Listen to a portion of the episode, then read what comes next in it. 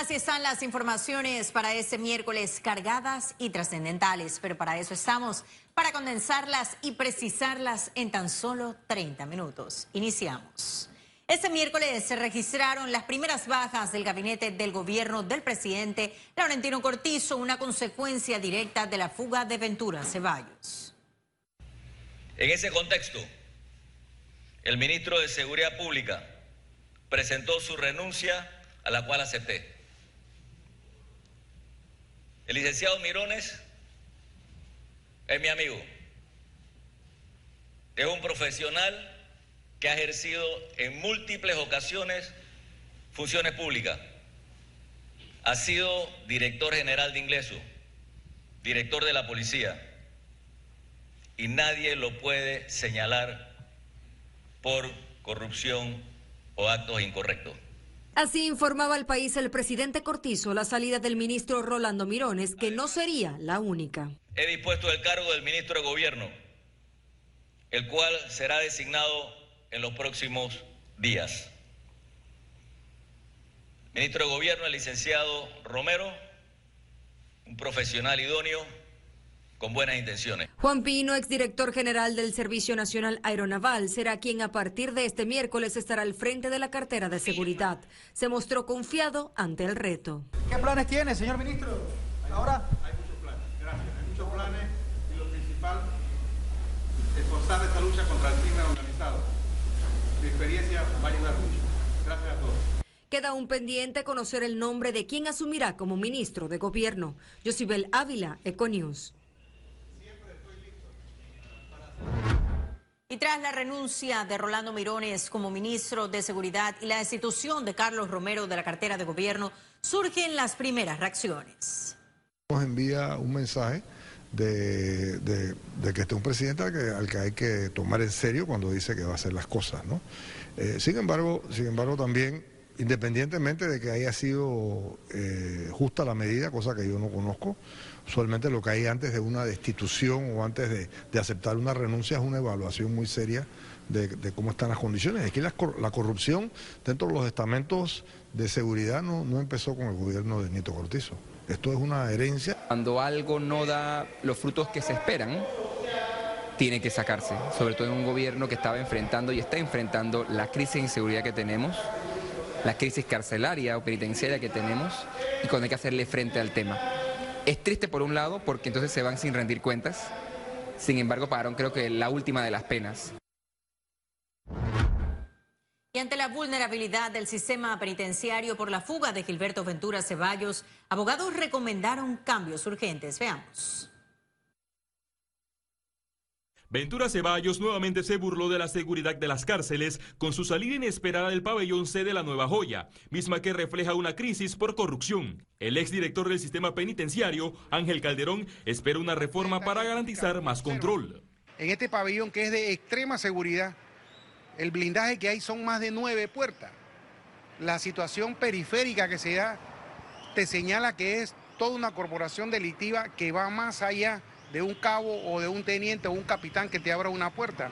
Jaime Abad, experto en el tema, ve con preocupación el escenario que golpea al Ejecutivo. Señala que es prudente que las cárceles estén a cargo del Ministerio de Seguridad y apunta a la creación de un nuevo gabinete. Este último ya tiene la voz contraria del Colegio Nacional de Abogados. Hay que reconocer que como país nuestra imagen en, este aspecto, sobre todo con, pues, con la masacre de la, de la joyita y ahora con esta fuga, nos colocan en un nivel crítico. Sin embargo, yo soy optimista de que nosotros podremos superar esto, podremos controlar y sobre todo podemos mejorar las condiciones. Mire, crear un gabinete de seguridad involucra reconocer que las autoridades actuales no tendrían la especialidad para asumir las funciones que les compete. Si tenemos un ministro competente, no hay necesidad de ampliar. Sin embargo, esto es parte de los análisis que el propio presidente de la República tiene que eh, eh, determinar. La Policía Nacional aumentó este miércoles la recompensa a 50 mil dólares por la captura de Gilberto Ventura Ceballos. Félix Antonio Chávez, Econius.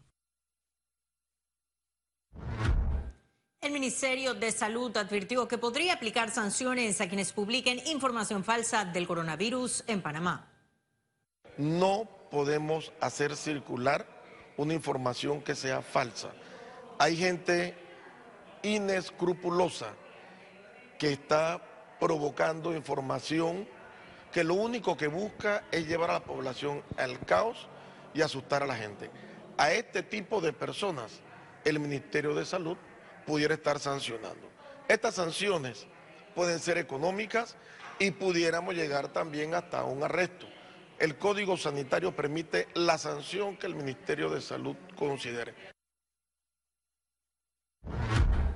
El proyecto de ley que busca la legítima defensa pasó de una subcomisión a la Comisión de Gobierno de la Asamblea Nacional tras consenso entre diputados. La iniciativa modifica el Código Penal y Procesal Penal para que los ciudadanos que actúen en defensa de su integridad, derechos y sus bienes no cometan delitos, evitando así la aprehensión inmediata. La propuesta tendrá en ese periodo su primer debate y solicitarán la opinión del procurador Eduardo Ulloa para lograr la aprobación.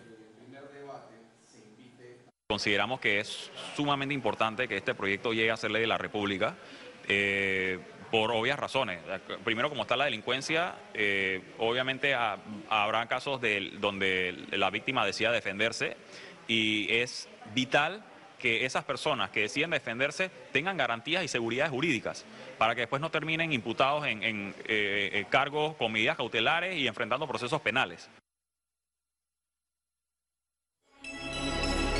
Economía. La situación mundial por el coronavirus ya empezó a generar pérdidas económicas que podrían impactar a Panamá. Veamos. El istmo debe prestar más atención a la economía mundial, ya que la situación global por el coronavirus podría representar pérdidas para el país. Bueno, esperemos que no sea tanto, ¿no? y que esto se controle pronto. Indiscutiblemente lo que, lo que afecta a China afecta al mundo y afecta a Panamá. China es un, uno de los países con que más comercia con América Latina y con Estados Unidos, tienen fuerte tráfico en el canal, además de toda la, toda el turismo que, que proyecta en el mundo. O sea que esto puede afectar económicamente un poco a la economía mundial y por ende a la economía de Panamá. Economistas explicaron que esto podría ocurrir como consecuencia de lo que acontece en China, uno de los principales usuarios comerciales de Panamá. todo lo que pase a nivel mundial nos afecta duramente a nosotros. Si hay una situación de desaceleración de la economía mundial producto de esta situación, evidentemente nos va a afectar a nosotros. Nos afecta porque China es el segundo usuario del canal y nos afecta porque China es el primer usuario de la zona libre de Colón. Entonces sí, por supuesto que los efectos pueden ser eh, muy graves. Señalaron que a medida que el control del coronavirus sea rápido, el efecto a la economía será menor.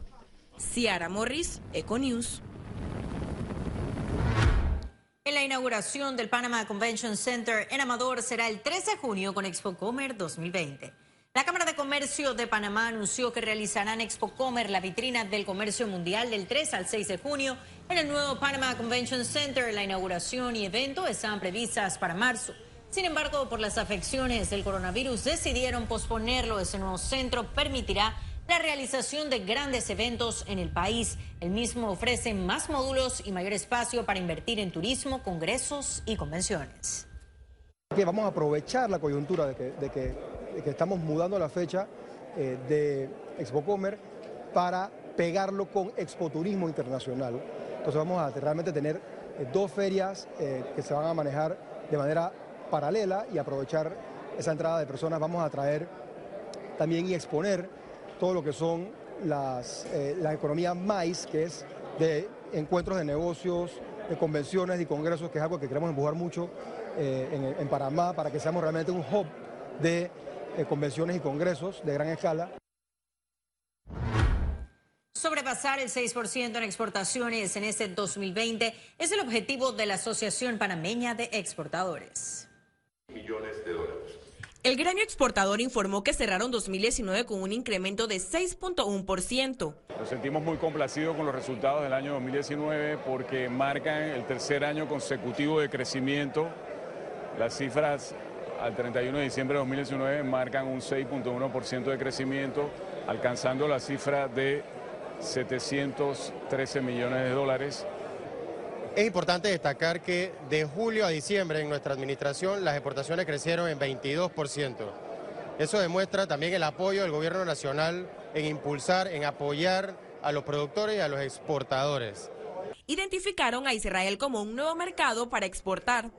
Tenemos posibilidades de exportar productos a Israel como la piña, carne bovina, eh, frutas tropicales y también eh, estos productos del mar, sobre todo pescados. Además, ven en Holanda una puerta de entrada de productos panameños a Europa. Vamos a eh, ayudar eh, a, Panamá y cooperar con, Panamá eh, en las cadenas de logístico, en cadenas de control y también solamente con el objetivo fortalecer también exportación de Panamá. Este miércoles la Asociación Panameña de Exportadores juramentó a su nueva Junta Directiva 2020 presidida por Roberto Tribaldos. Ciara Morris, Econews. La Asociación Panameña de Ejecutivos de Empresa entregó una medalla al doctor Fernando Aramburu Porras en reconocimiento de su trayectoria empresarial y de gestión pública. Se trató de la medalla Pedro Boyd Galindo por los logros de Aramburu Porras y la capacidad de liderazgo que posee. Durante un acto, el gremio empresarial lo calificó como un gran propulsor del desarrollo de la actividad económica social y del desarrollo sostenible de nuestro país. Y el doctor Aramburu Porras, Fernando Aramburu Porras, ha sido presidente de la asociación, eh, presidente de comisiones, eh, dirigió la CADE, eh, dirigió Visión País. Entonces, eh, es una persona que fue postulada para ser el receptor este año de la medalla de Pedro Boy Galindo en reconocimiento a ese trabajo que por años ha venido desempeñando en la PD. Ahora sí ha llegado el momento de conocer un resumen de la jornada bursátil de este miércoles 5 de febrero. Adelante. El Dow Jones cotizó en 29.290 con 85 puntos, aumenta 1.68%. El IBEX 35 se situó en 9.717 con 80 puntos, sube 1.62%. Mientras que la Bolsa de Valores de Panamá cotizó en 456 con 98 puntos, baja 0.19%. Ahora veamos en detalle el volumen negociado en la Bolsa de Valores de Panamá.